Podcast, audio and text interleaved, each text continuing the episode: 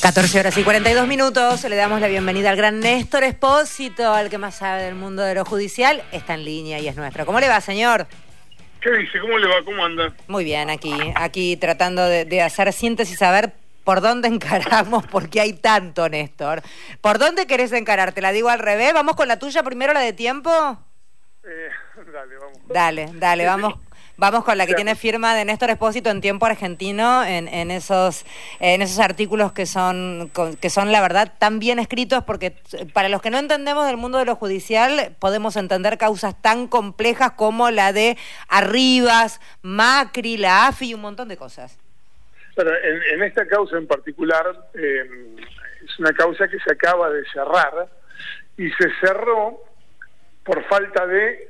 ¿De qué? De méritos de, traductores. De, traductores. Traductores, sí. Me estás cargando. una No, te estoy hablando en serio. Yo sé que es una joda, pero te estoy hablando en serio. Es una belleza. Eh, mira, cuando mm, eh, saltó toda la historia del presunto espionaje ilegal a familiares de víctimas de Lara San Juan, eh, Gustavo Arribas, el ex jefe de la AFI, fue procesado y entre otras medidas restrictivas de su libertad se le prohibió la salida del país.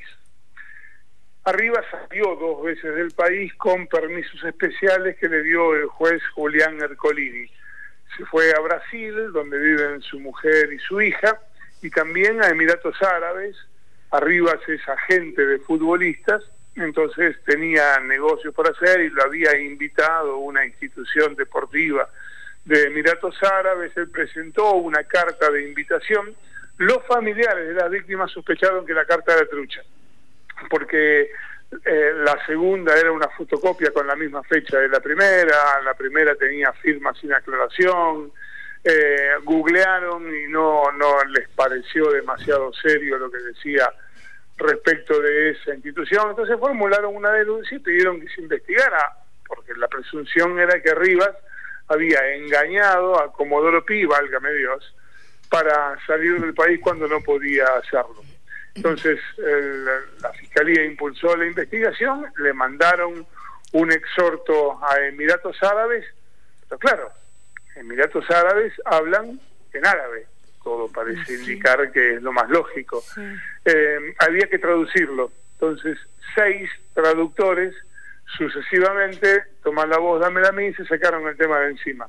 Finalmente consiguieron uno, un traductor oficial, que la tradujo, le mandó la nota de Emiratos Árabes, allá le dijeron, bueno, mira, pero acá faltan eh, tal, tal y tal dato que me tenés que poner.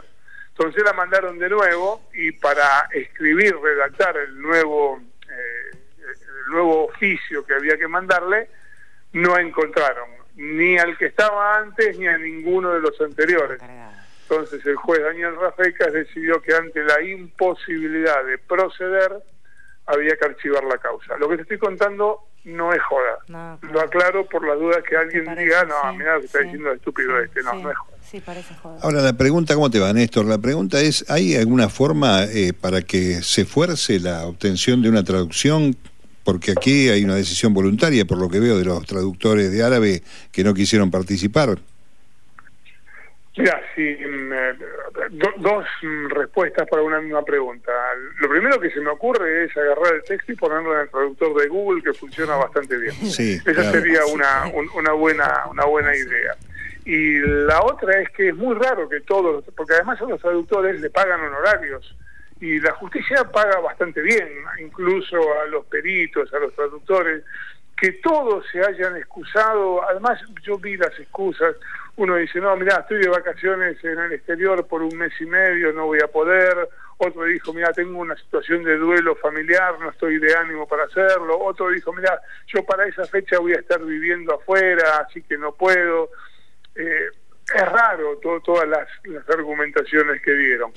Yo no sé si esto tendrá que ver con que el, imputado en esta causa era el ex jefe de los espías en la Argentina y que mm, aquella teoría del poder residual todavía sigue teniendo eh, algún predicamento dentro de Comodoro Pi. Es cierto que suena raro que todos los traductores, porque además tampoco son tantos, todos los traductores que podrían tener laburo este, traduciendo un documento oficial y que le pagaran seguro honorarios bastante interesantes por parte del Poder Judicial se negaran a hacerlo. No lo sé, la verdad es que no lo sé. Pero Néstor, además hay otra gente que traduce árabe. Digo, llegado el caso de agotadas las posibilidades de que esta gente haga su trabajo, se buscan otros, ¿no? Eh, eh, sería lo lógico, ¿no? pero además la justicia tiene en la Cancillería un auxilio, ¿no? Con los traductores oficiales. Sí, el departamento ese no anda muy bien de No anda bien, decimos, bueno. Eh, como, como, dirían los chicos, che, poner un poco de onda. Claro, exactamente. Lo penoso es que está en el medio la forma en que se siguió y este, se espió en forma ilegal a los familiares que querían saber la verdad sobre la suerte corrida por sus parientes a bordo del submarino, ¿no? Sí, esto es una, una derivación de esa causa, porque, bueno, obviamente, Arribas, que en el momento en que pidió salir del país tenía una prohibición, hoy ya no la tiene porque la Cámara Federal porteña destrozó esa causa. Acordate que dijo que las teorías de inteligencia que estaban probadas en realidad eran medidas de seguridad para proteger al expresidente Mauricio Macri, es decir, que había que protegerlo de las viudas y las exnovias de los 44 marineros muertos porque podían hacerle vaya uno a saber qué cosa. Increíble. Néstor, eh, se está produciendo una nueva reunión, una etapa de la Comisión de Juicio Político, el caso Rosenkrantz, que este, tiene participación de colegas en las denuncias de seguir atendiendo a sus clientes de su bufete de abogado siendo ministro de la Corte, ¿no?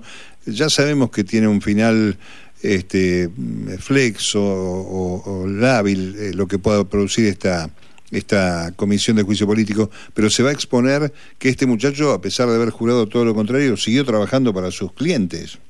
Mira, em, el estudio en el que él trabajaba y que abandonó, digo esto con muchas comillas, em, para pasar a ser juez de la corte, siguió teniendo los mismos clientes que tenía cuando tenía él. Durante los primeros años, cada vez que llegaba alguna causa que tenía que ver con esos viejos clientes, Rosenkrantz se excusaba de intervenir en esos expedientes. Ahora, hace un año, un poquito más, les avisó a sus colegas de la Corte que ya no se iba a excusar más, que habían pasado más de cinco años, que él ya consideraba que no tenía vinculación ninguna y entonces blanqueó que iba a seguir interviniendo. Es decir, que para determinar si eso es un mal desempeño de sus funciones, habría que hurgar en la conciencia y en la honestidad intelectual de Rosenkrantz, suponiendo que tales cosas existieran. Em, a ver, punteíto porque nos queda poco tiempo y hay muchísimas. Eh, no quiero que dejar pasar em, eh, la apelación por parte de los abogados de Cristina Fernández a los fallos que revocaron sus sobreseimientos de Otesur y Memorándum. Eh, ¿cómo, lo entendemos? Es más que una apelación, le pidió la nulidad de esos fallos, entre otras razones, son varias las razones, yo me voy a quedar solo con esta, entre otras razones porque lo que denuncia es una maniobra eh, que se conoce como forum shopping, que es la elección de los jueces favorables a una postura determinada. ¿Qué es lo que dice? Que Ana María Figueroa, la jueza que debía integrar ese tribunal, fue apartada artificialmente de un plumazo por la Corte Suprema cuando todavía estaba pendiente lo que finalmente terminó de ocurrir, que es que el Senado le dio un nuevo espaldarazo para que siguiera siendo jueza.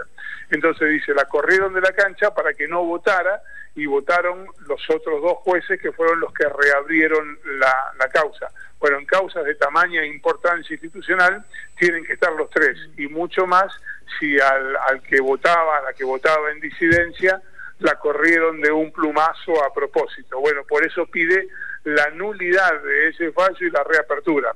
¿A quién se lo pide? A la Corte Suprema. Ya sabés qué es lo que va a pasar.